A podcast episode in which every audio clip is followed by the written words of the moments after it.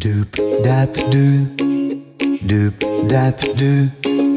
Doop dap doop. Doo doop dap doo. Doop dap doo. Doop dap doo. Doop dap doo.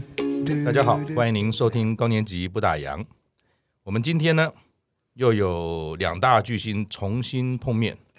我们在几个月前哈，曾经路过一次这个先生太太一起喝杯咖啡吧。那时候有我们这个乐活大叔施生辉施老师，还有闲人，闲人也是我们的老朋友，闲人好日子的布洛格的布洛克啊。我们今天呢，又在有机会呢，一起喝咖啡聊天。大家有看电影吗？我们今天要聊的这个题目呢，是一个跟吃有关的，但是不是吃啊。我们这个世代啊，就是五十岁、六十岁左右的这个世代，我们最会做或最常做、最常吃的菜是什么？跟各位报告一下，它不是蚵仔煎，它也不是蚵仔米线，更不是臭豆腐。答案叫做三明治。大家有吃过三明治吗？三明治的组成啊，上面就是一片吐司，然后中间有些馅料啊，有夹火腿的，有夹青菜的，也有夹这个什么乐牌的，下面呢也是片吐司。那我们这个年纪啊，为什么叫三明治呢？有一个很有名的这个电影啊，我就从电影来谈起。我们呢就先请教大叔，大叔好啊。三门好，闲人好，我是乐活大叔施生辉，各位听众大家好。哇，很有元气，大叔，我知道您是这个电影的这个专家哈，不敢不敢，也据说是电影的高材生，最近好像还忙着，还 还在念，所以我怕我问了你这个会不会老师听到，有时候就麻烦。老师请教你一下哈，在八零年代啊，台湾有一个很有名的电影，那这个电影呢也得过很多奖，其中。就有讲到一个叫做三明治人的，你知道是哪一部电影吗？哎呀，太简单，就是儿子的大玩偶嘛！我靠，太厉害了！第一段就是那个阿西演的那个三明治人吧，他其实是背着广告看板，对对对对，去宣传广告不是，不是三明治，不是不是不是。那三明治广告人到底干嘛的？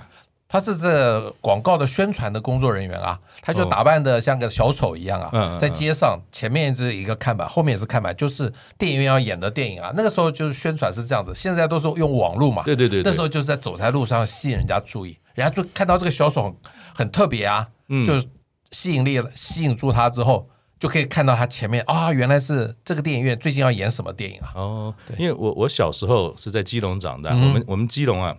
我还记得我看过真的有背这样子的看板的人，那这个看板呢，其实就是一个人，呃，就挂了两片板子，那个板子前面后面就是跟电影相关的内容，有的也是有图片啊那些的，其实就跟我们一样啊，我们就是什么？我们就是一个背着前后看板，前面呢可能是上一代我们的父母亲，背后呢是我们的儿女。就像一步一步走着，跟他讲说：“这就是我一家人。”哎呀，你这个见解好特别，原来如此。我我忘了忘，我们还有还有闲人啊，闲人的好日子闲人，闲人最近都忙些什么？嗯，啊，我前几天去了一趟台南，然后找朋友，呃，跟那个大树一样，现在的目标是要多。多交朋友，然后多找回以前的朋友。哦，是哦，那个那个，待会儿，因为我我我今天会有个题目要要请教大叔，不过最后我们再再再谈哈。那我们先来聊聊，跟请教一下大叔哈。大叔，您本身哈是独子，对，我就我的了解。然后您一家和乐，父母亲都还健在，然后有三个儿女嘛哈。对，一家和乐好像。过奖了，没有那么和乐了。我们待会再，我们待会再挖下去啊。那我的了解，您是独子嘛？啊，在我们的这个年代，就是说五十年次左右的人，其实独子不多哎。没错，哎，那你作为一个独子哈，哎，在您的身上，或者在你自己本身，从一个三明治人的角度，在我们这个时代，你跟你的双亲哈，做一个独子。尤其在现在的当下，也六十几岁，但是老老相处的这个过程，你们最主要的互动啊，有哪些事情？其实独子有好有坏啦。嗯，怎么说？好的是说，所有的事情都是我要做，也没有人可以分担了。意思是什么？其实我跟我父母都讲好了，他们未来的医疗全部我做主了。嗯，如果你有兄弟姐妹，对于父母最后的医疗，可能大家意见很多。对啊，甚至有一些兄兄弟姐妹多的，为了照顾父母，谁要出钱，谁要出力，嗯，会有争吵。但在这个方面说，我是没有的。第二个好处是，嗯，所有的遗产都是我继承了，后来绝对没有任何的纠纷。那这这是好的部分，那坏的部分就是全部都要我要扛了。那我现在的习惯就是每个礼拜六、礼拜天，嗯，我尽量会去看他们，嗯。如果说我跟朋友有约，嗯，那就去玩没有问题。但是如果没有约，我一定会去看他们，嗯。那以前的互动还会聊天，嗯。但是最近我的父母其实那个怎么讲？就是行动越来越不便。我爸爸已经九十岁了，老了。那妈妈八十七岁，对。所以我现在到他们家，其实做的一件事情跟外劳没两样了，就要去买东西了，因为有很多东西要买，嗯，家庭的日常用品都要买，嗯，所以我花很多时间去买东西，嗯，反而没有太多的话题跟他们聊。而且其实坦白说，我都六十几岁了，跟他们相处也六十几年了，该讲的话也差不多讲完了。我也有时候我也也觉得有点罪恶感，好像而且我爸爸怎么讲，有有点失智，嗯，耳朵也不是很好，所以我跟我爸爸几乎没什么话在聊了，嗯嗯。但我妈妈多少还有一些，但我妈妈就是因为照顾我爸爸，嗯，压力很大，嗯，有一些情绪的宣泄，嗯，我必须承受一下，嗯嗯，对我就当做这个是他情绪宣泄的出口，嗯，我觉得我做这个事情倒还觉得怎么讲嘞，做到了一个儿子的责任。嗯，很多如果儿子没有去看他妈妈、嗯，爸爸一些苦闷，其实是讲不出去的。对对，所以我觉得我跟我父母的互动，基本上就是假日会去看他们。嗯，那现在都变成他们的跑腿了。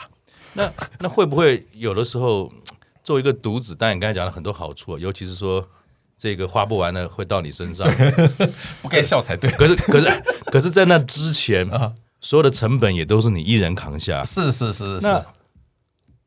不会有的时候会觉得好累，尤其是现在人的寿命都很长嘛。对，那父母亲如果都健在，可是慢慢年老之后，其实照顾来讲会是一个比较大的挑战嘛。那其实我后来有个心态的转变，嗯，我照顾小孩，我现在几个小孩都三十岁左右，我照顾他们三十年了，嗯，但是我真正照顾我的父母其实没有三十年哦，嗯。是父母照顾我们的时间多，嗯，我回去照顾他们时间其实没那么多，嗯，不像花在子女身上的时间这么，所以我现在心心态可以比较平衡一点，嗯，因为我确实以前没有好好照顾过他们，嗯，他们还很年轻，maybe 七十岁、八十岁以前，我也没有那么认真的照顾他们，嗯嗯，所以在这个大概八十岁以后，嗯，我确实花很多的心力，嗯。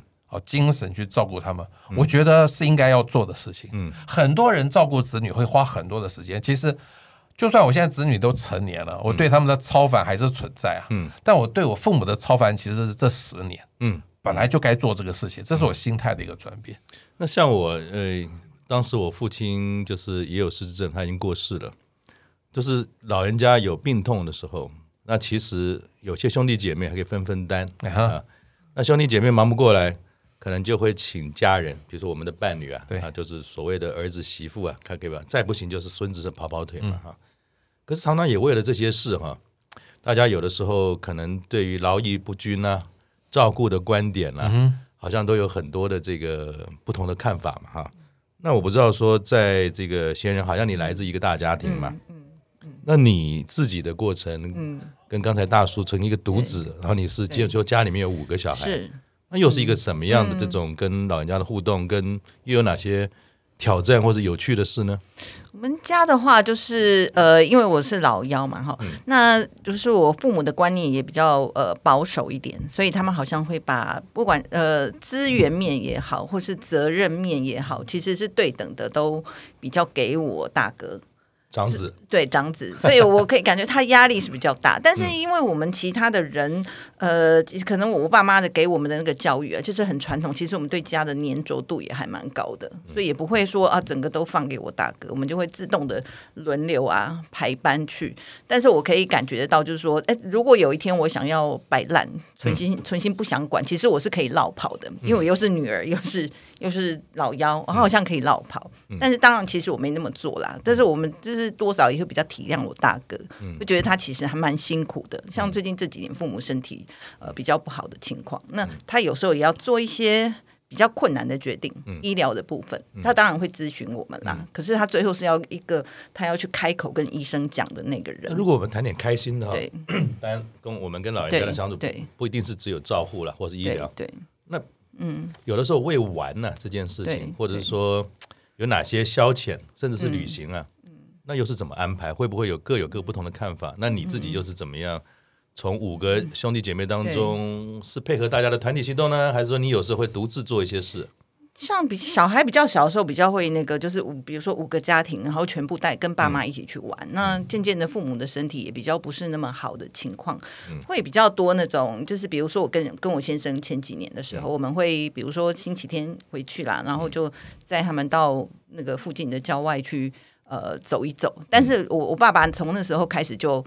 呃，因为老人家嘛，就是身体状况比较多。你、嗯、可能比如说，我今天到的那个观音，我说哎，那个什么观音那个地方叫什么草塔，嗯，那里好漂亮。可是下车之后要走一段路，他就会没有办法。嗯，然后到那里以后，就是就我们就就一直想要鼓励他再多走，可是就没有办法。嗯、那也许有一点扫兴啦，嗯、可是好像到了呃最近这几年，就慢慢的会变成这个情况。你好像到一个景点就兴冲冲的去，可是其实很快就又会再回家了，这样子。嗯，好。那像你是老幺的女儿嘛？对对，那也是别人家的媳妇。是，那你的观点来讲，孝亲的本身啊，女儿跟媳妇会不会有什么角色上的，或者做的事情会有点不一样？同样的一件事，嗯，其实老实讲，那个就是你是不是呃，你从小养你到大的父母，老实讲，必须老实讲，还是有一点的这个差别啦。嗯、但是呃。我的角色上，可能比如说，对我的父母，总是觉得一个我我的义务嘛，从小养我到大，我要去尽。那对于那比如说公婆的那个部分，我就是比较配合我先生，我老公。比如说他有时候可能有时候男人很奇怪，好像不太。不太独立，我有点觉得，有时候做做什么，他想要有另另一半陪。比如说这礼拜我到台南去玩，然后回家就发现说，我先生也没有到我公婆家去吃饭。那通常我们礼拜六、礼拜天会去，然后我就问他说，为什么我不在，你就不去你爸妈家了？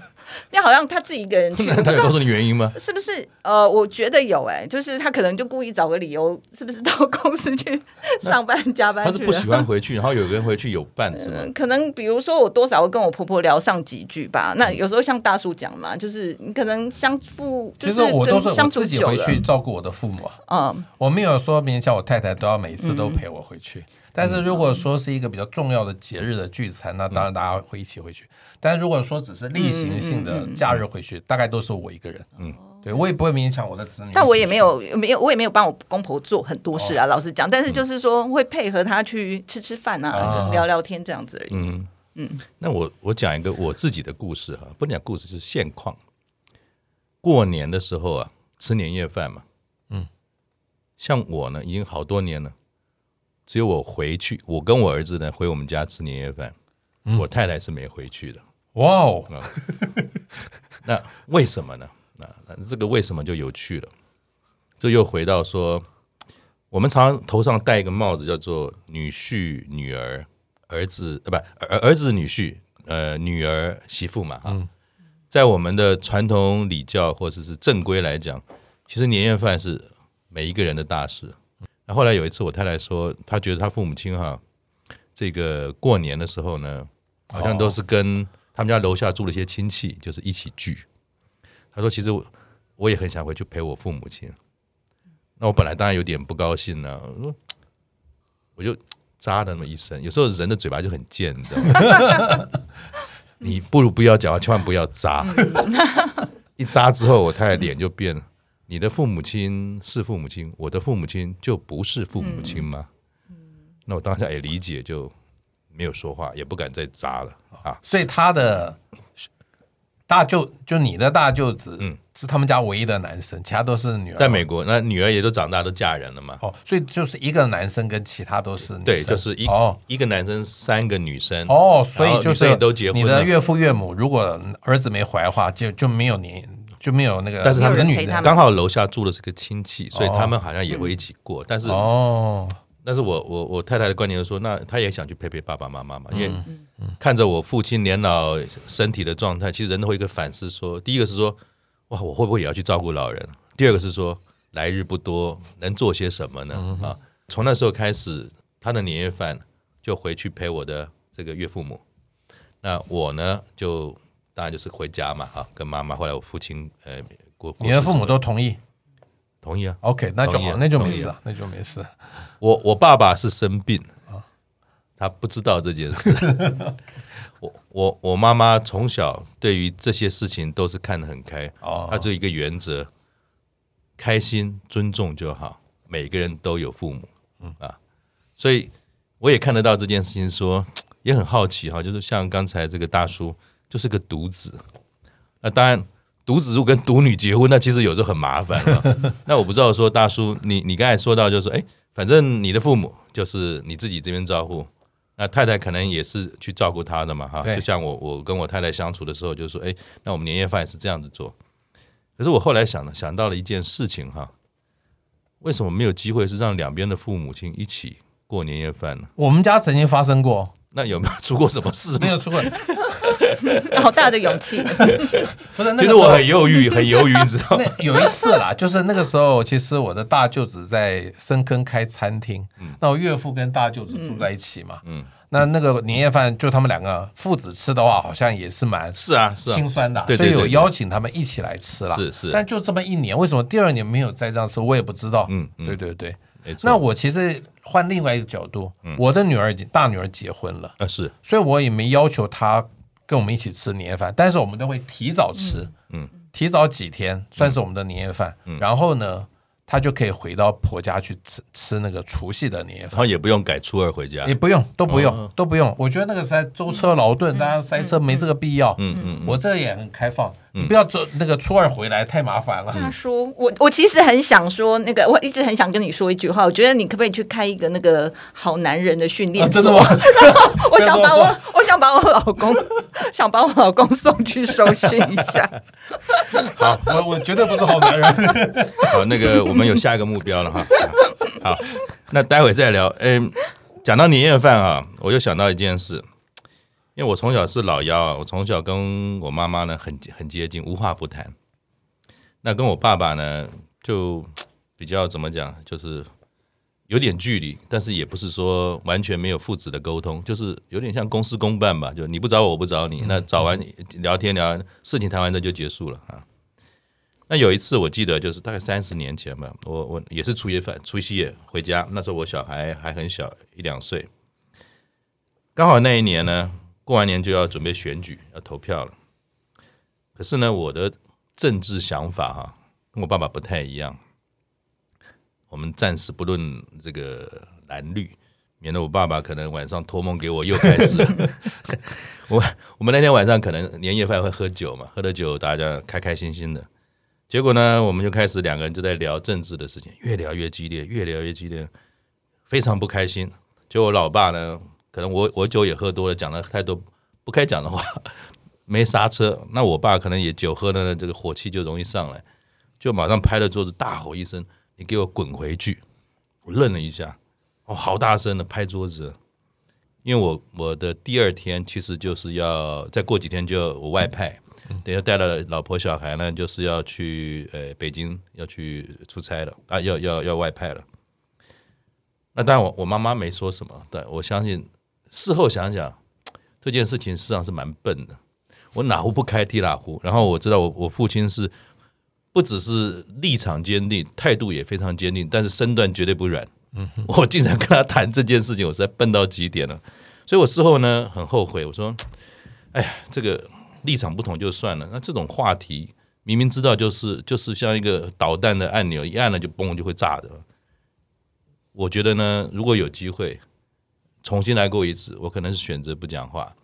那每一家呢，可能都有一些这种禁忌的话题哈。嗯，闲人，你你和你的爸爸妈妈话多吗？老幺通常不太平，平常比较贴心嘛。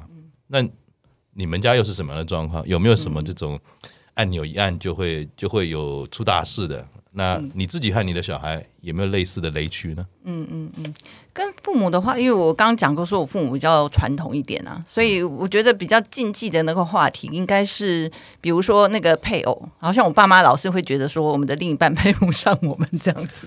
所以你当当当年是私奔的吗？也没有、啊，那那那为什么这么多年还要念呢？呃、小孩都这么大了、呃，现在就不会啦。但是我们就是在那过程把它淡化嘛。嗯、但是你会你会知道说，他一开始就就觉得说，哎，这个好像不够好这样子。然后不不是只有对我啦，就是比如说我我的兄弟姐妹他们也会遇到这种情况。那老实讲，就是年轻的时候都难免啊，就会好像反正那些话题不太能碰触。那我要是听到他在讲某个某个人的配偶的时候，我还会劝一劝我妈说：“阿丁家不谁料很乖，恩道啊。” 对啊，就是也会就是劝劝一劝我妈这样子。那我知道我妈妈初期也是对我老公好像也不怎么满意这样子。那那你你年轻的时候看起来就是。嗯，就是违背了双亲的意愿就结婚了嘛。那慢慢的这个过程当中，又是这种话题三不五时会出现。你又是如何去处理跟面对的？嗯嗯，那我可能我自己的个性，我就是平呃，我就不我也许我就也是比较自我一点啦，嗯、所以我我倒不会这么的去在意他们。我只是说，哎，他们可能有这样子的一个习惯，有有这样子一个倾向，就是比较传统。那我就我想也无可厚非，就是老人家嘛，他就是都是觉得自己的子女比较珍贵。那跟自己的儿子的话，我觉得什么都是进去耶。我我觉得我都没有跟他 唠叨什么，然后好像讲什么都不太行。所以呃，后来我们也调整啊，就是到大学之后，我们几乎也很少去管他他想要做的任何事。那你你是个儿子嘛？对，现在大学嘛？嗯，那你最敏感的是哪些事？后来又是怎么样 hold 住的？呃，像比如说一开始他大学呃那时候填什么科系啦？嗯、那像比如说我跟我先生，我们当然都是，比如说我是金融业，我先生他他也是属于做生意嘛，嗯、我们都难免就想说，哦，那应该是希望他可以读那个商学方面的。是那。不知道为什么，可能我做了一个不太好的示范，我儿子觉得我工作好像好像也很累，不太容易。这个这个这一生到底是得到了什么 那么辛苦这样子？嗯、所以他就很，他就对我我从事这个工作这个路线就不是他要的。嗯、那他比如说他就会想说他想要，比如说呃考考公务员啊之类的。嗯、那比如说我先生当然就会很反对嘛。那类似这样子做了还蛮多的沟通。嗯，但是我现在我儿子他是就是一个比较主见的小孩，但后来我们也屈服了。嗯，屈服了，对，那也管不管不动，那就只好这样子，有点委委屈的 委屈的感觉哈。嗯，那大叔呢？你你的是三个小孩，对，嗯，然后各自都有不同的阶段嘛，也结有结婚的了，然后也工作了，甚至还有自己创业的哈，应该都是相当开心也愉快的。那你们家的三明治的这个底呀，就是小孩这一块，有没有什么值得分享的？听说你好像就是无为而治啊，那这样子好像。很轻松自在吗？呃，我为儿子这样讲也是对的啦，但基本上我完全放任他们去追求他们的事情。放任。其实我小时候，他们小时候，我只跟他们要求两件事情，嗯、一个叫善良，嗯，一个叫努力，嗯，从来这里头没有方向这件事情，所以不管他们做什么，只要在这方面做努力。我就觉得可以，嗯，那人当然要善良，不可以有害人之心。我只对他们有这两个要求就好了，嗯。那我的大，其实他们三个一开始啊，嗯，念书的时候就展现他们未来会走的路，嗯，所以我也不用特别去担心。我大女儿就是喜欢文学，嗯，但你知道现在出书是很辛苦的，嗯。他收入也不是太多，你是是在趁此跟出出版社抗议？不是不是，我是对出版社很同情的。现在没什么买书了，所以我女儿的薪水一直不是很高，但是她在那个工作环境，她很开心。她公司不大，出版社不大，嗯，她又可以跟很多大作家吃饭，那本来就是她以前的梦想。嗯，儿子就是一路那个念音乐的嘛，就是一定走到音乐这条路。嗯，女儿呢，其实比较像我，就是她也去念了台大公馆，嗯，会未来可能就是。父母喜欢子女的那条路，嗯。啊，去这个上个班啊，穿的光鲜亮丽啊，在外商公司啊，怎么大家都很有面子，嗯，后来就跑去做健身教练去了，我也就顺着他去了。所以你一句话都没讲，都没有。这其实无为而治是好的说法，其实白白的呃直白的说法是说我自求只求自保了。这样讲，你给子女任何的建议，如果他失败了，嗯，他会怪你，都是我听你的啊，就做失败啦。嗯，如果你不给他建议，他失败了不会怪我。其实就这么简单，我只求自保。但你说的很好，无为而治。对，我现在以后要改成这个说法。那我早点跟你面谈就好了。我我我自己的亲身的经验是这样。我退休前是在一零四当总经理嘛，也好多年了。那时候我们公司其实有非常多的活动，我还曾经一起去参加，怎么样提供这个建议啊，或者帮这些年轻人修改履历表。嗯啊，那我儿子大学毕业之后要找工作啊。因为他是学设计的嘛，那设计我也不太懂，所以我就跟他讲说，那反正除了朋友介绍，你就到我们公司用用看嘛哈，也不太敢太强迫了，免得又又在政治院很多家嘛哈。然后，然后呢，他写完了，他第一次写履历表，我说那你给爸爸看看啊，然后我就看了，看了呢是有点想法，那我就很自然的就把。我觉得可以怎么调，比较容易引起人资人员的这种注意啊，或者表达会比较清楚，就告诉他了。那我就很奇怪，我怎么搞？哎，怎么越讲好像脸色越不好看？那后来事后我就改完了，改完了之后我就问我太太，哎，他今天有没有有没有怎样啊？那为什么我帮他调，还花了特别时间，但弄了两三个小时跟他讲，中文弄完弄英文，我太太说。你呢是讲得很好，你呢也的确把他一些东西改过来了，但是有件事情，你可不可以在做的时候呢，不要有那样的一个一个表达？我说什么表达？我就很很单纯啊，我对所有人都是客客气气啊，也不会骂人啊。他说你一直在讲这样做，你知道吗？不自主嘛，因为工作惯的人，而且那时候我刚退休没多久，你你跟他讲说。你这样做知道吗？其实你期待是说你你听懂没有？可是呢，在小孩那边听起来就说，我真的有那么糟糕吗？我写的履历表有那么样的不能够找到工作吗？后来这件事情我就学会了，其实不是无为而治。那个无为而治之前还有一个东西叫要做很多事。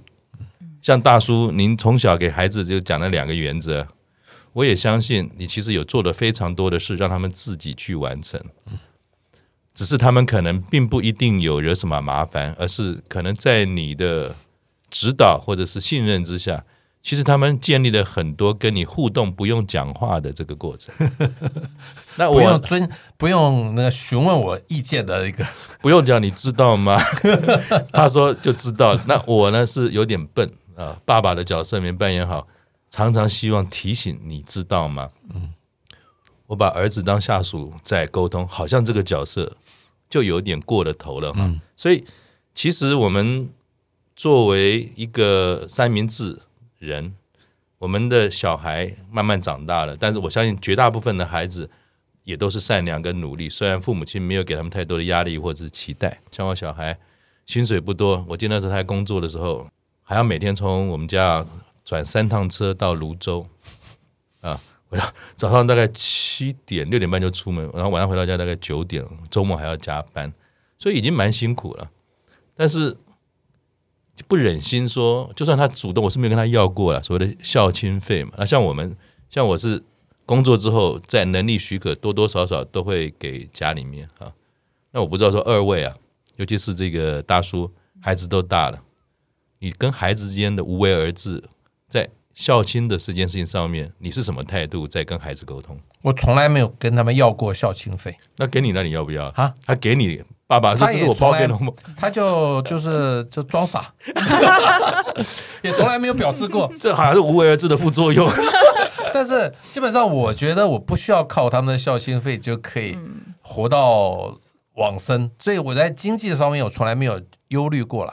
那可能跟我以前我也没给我父母孝心费，嗯。的这个的过去的经验有关哦，因为我是我父母唯一的儿子啊。哦，对对对，那如果有兄弟姐妹，其实有给孝亲费的同财压力，对 不对？要比一下，这压力很大的。但是我输他们输定了。我说给了你的，给了你钱，你们用完还是回到我的口袋，所以我就不用给了。那这个我就要请教闲人了。嗯，你是就是很多小孩的家庭啊。嗯嗯，我不知道你方不方便聊孝亲费这种事情，通常要怎么？可以谈吗？还是不知道？还是这这个禁忌，不能触碰？可以，可以啊。就是比如说在家里，就是因为我刚刚讲到，我爸妈给大哥的。分配的资源比较多，可是他相对的他也很有责任感，所以他拿的一定是最大份的这样子。然后再来是二哥，因为是男男生嘛，然后再来女生之间就会有一点像刚刚大叔讲那种，我们要比如说我今天想再多拿一千回去，我要顾虑到别人感觉怎么样？所以顾虑你先生要顾虑啊，不是不是是哎，我姐姐，比如说大家会不会觉得心里有压力？不是你一个人给了就好了，多给的问题不是少给的那种羞耻感，多给少少给会啊。我我如果今天是少。少给的那个人，我可能就会觉得说，哦，我这样子有点罪恶感。那我如果多给，我就要想一下，那你要顾虑一下别人的感觉，不是不是你自己觉得。孝心费在我家就是，其实就是过年的红包啦，给父母的红包。其实他们三个我的子女确实有一种压力，嗯嗯，该给多少呢？其实其中一个经济状况比较不好，就不特别说他到底该该跟跟其他两个人给一样的吗？其实我都不在乎。他们会讨论吗？不会不会，对不会，他会讨论，有点像是绑桩的版本。我 没有，我没有绑桩的感觉，不经意的透露这样子，也不能太刻意。对对对，你你你今年给多少？我有没有加薪？够不够？然后强调说，大家不要比哦，不要比哦。其实是他们给我之后就直接丢抽屉，我也不看。对对对，嗯嗯，对啊，所以这些眉眉嘎嘎，其实在不同家庭生长的过程，好像都会有不同的经验哈。那最后一个到了我们谈这个中间啊这一层，因为我们知道三明治。是一个火腿三明治、总会三明治、尾鱼三明治，关键的决决定点是中间那个线嘛啊？嗯、那我想聊一聊，就是中间这一层的部分，也就是我们每一个人的自己嘛。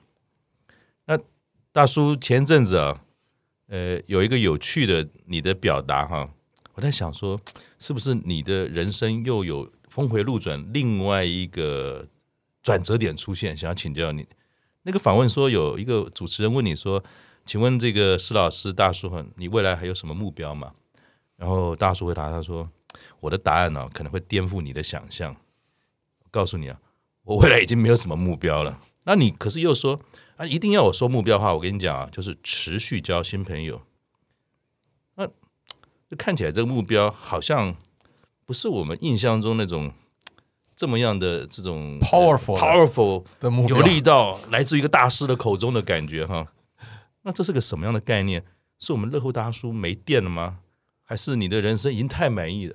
我已经到了巅峰了？那大叔到底出了什么事了？其实我就不想再追求满意了。如果没有目标，就没有满意这件事情。那为什么？那我们以前会有满意这件事，现在又没有满意这件事？对，我觉得这跟疫情有关系。那怎么说？尤其是今年五月，不是疫情大爆发嘛？是因为你打了打了打了疫苗之后的副作用。其实赫然觉得这个生命很无常哎。你如果定了一个目标，如果突然一天你就这样中标了，然后就这样走了，嗯，你会留下很多的遗憾，因为你那个目标没有达成啊。